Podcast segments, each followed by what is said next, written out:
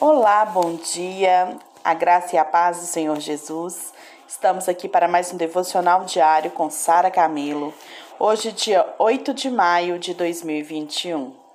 Eu quero pedir desculpas porque ontem não consegui gravar o devocional, mas está tudo bem e vamos seguindo em frente.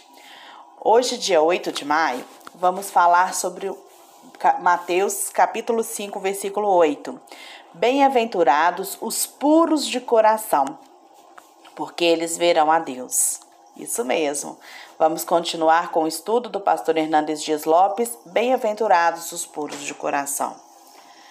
Esta bem-aventurança, ela trata da essência da vida cristã, queridos. Ela é o objetivo final da vida de um cristão. Qual que é? Ver a Deus.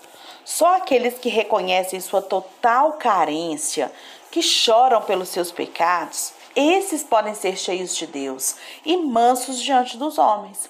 Só aqueles que reconhecem que são pecadores, esses podem ter os seus corações puros. Vamos então ver esse texto a partir de suas três expressões principais, combinado? Coração, pureza, verão a Deus. Onde que essa pureza deve ser cultivada? Qual o sentido bíblico de coração? A Bíblia fala muito sobre coração. Qual é o sentido dessa palavra? O coração ele é tido como centro da personalidade. Ele não indica meramente a sede dos nossos sentimentos, afetos e emoções. Nas escrituras, quando aparece a palavra coração, inclui mente, emoção e vontade. Fala do homem na sua totalidade. Jesus, ele está falando que a pureza, ela deve penetrar em todos os corredores da nossa vida. Nossos pensamentos, emoções, motivações, desejos e vontades. O coração é a fonte de todas as nossas dificuldades. Isso mesmo. Jesus esclareceu.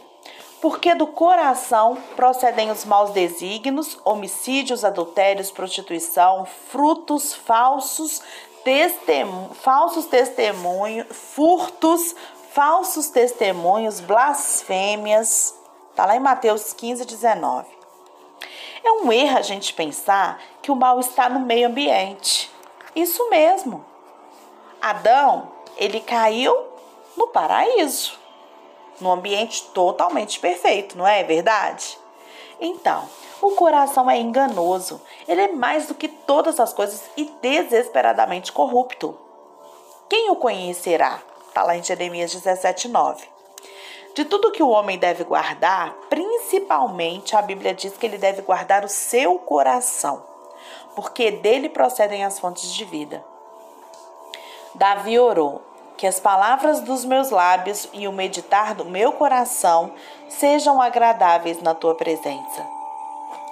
Algumas pessoas, elas tratam com seus pecados como Joquebede tratou Moisés quando ele nasceu.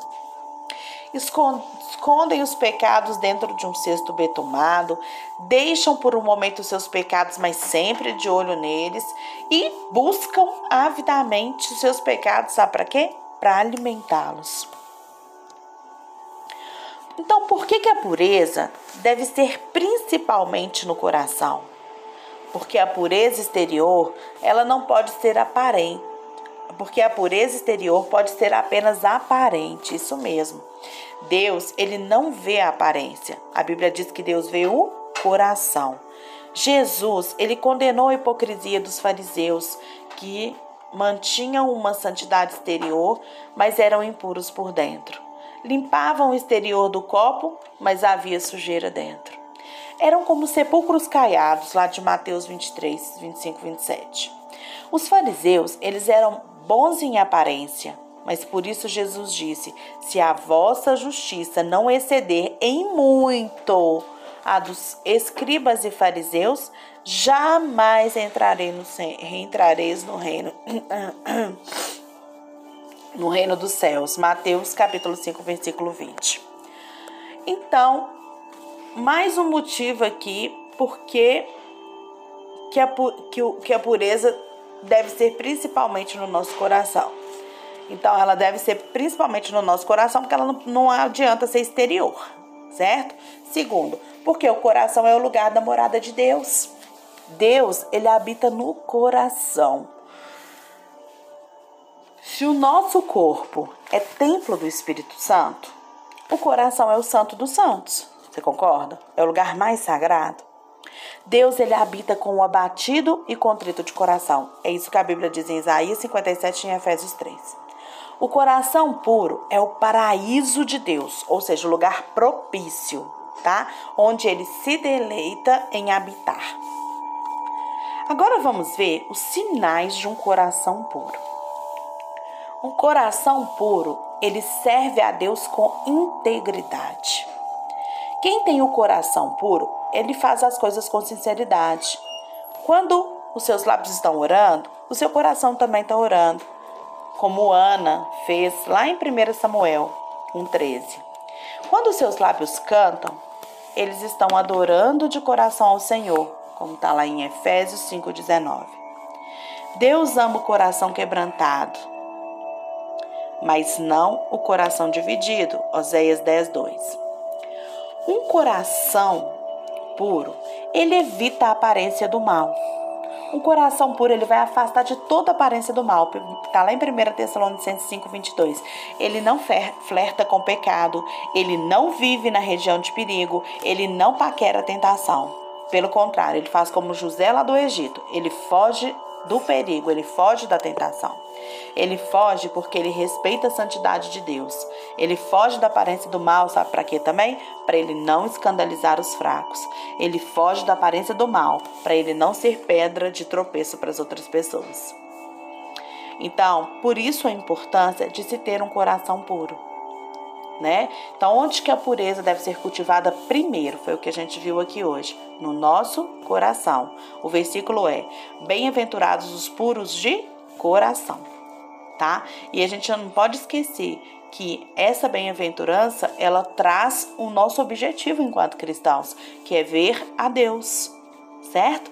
Então essa pureza, ela vai ser questionada no nosso ela vai ser questionada, ela vai ser desenvolvida no nosso cultivada no nosso coração, porque o coração, ele é enganoso. Por isso precisa se trabalhar, por isso precisa se limpar esse coração. E o único capaz de limpar o coração, gente, é o Senhor Jesus. Não existe força humana capaz de limpar o coração. Não existe médico que faça cirurgia para se limpar o coração. O único capaz de limpar o nosso coração é Jesus, quando nós permitimos o seu espírito morar no nosso espírito certo? Nós aprendemos aqui hoje que a pureza ela deve ser no coração, por quê? Porque a pureza exterior, ela não vale nada. Olha lá os fariseus, né? Pegavam o copo limpo por fora, sujo por dentro. Jesus os chamou de sepulcros caiados. Nós devemos limpar o nosso coração porque ele é lugar onde Deus mora. A Bíblia diz que Deus mora no nosso coração. E os sinais de um coração puro que a gente não pode esquecer é aquele que serve a Deus com integridade, com totalidade. É aquele que não divide o seu coração, é aquele que não divide o seu tempo, mas em todo momento é um, esse ser integral está servindo a Deus com toda integridade, integralidade e integridade. Ele serve a Deus com a sua sinceridade, né? A, a integralidade é, é você servir com o todo, com tudo que você tem. E a integridade é você servir com a sinceridade do seu coração. Então, tudo que você está fazendo, você está servindo dessa maneira. E um coração puro, ele evita a aparência do mal. Ele vai fugir, ele vai fugir daquilo que parece mal. Sabe por que, que ele vai fugir daquilo que parece mal?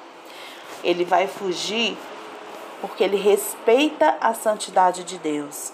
Ele vai fugir porque ele não quer escandalizar os fracos e nem ser pedra de tropeço para as pessoas. Tá? Fica essa reflexão. Analise seu coração nesse dia. Como está o seu coração? Ele tem sido um coração puro? Se não, vá pedir ajuda para aquele que realmente pode te ajudar. Peça para ele limpar, peça para ele tirar, peça para ele para trazer integridade e integralidade ao seu coração, para que você possa servir com sinceridade e na totalidade do seu ser, porque eu tenho certeza que assim você terá o seu coração puro e verá a Deus. Que Deus abençoe seu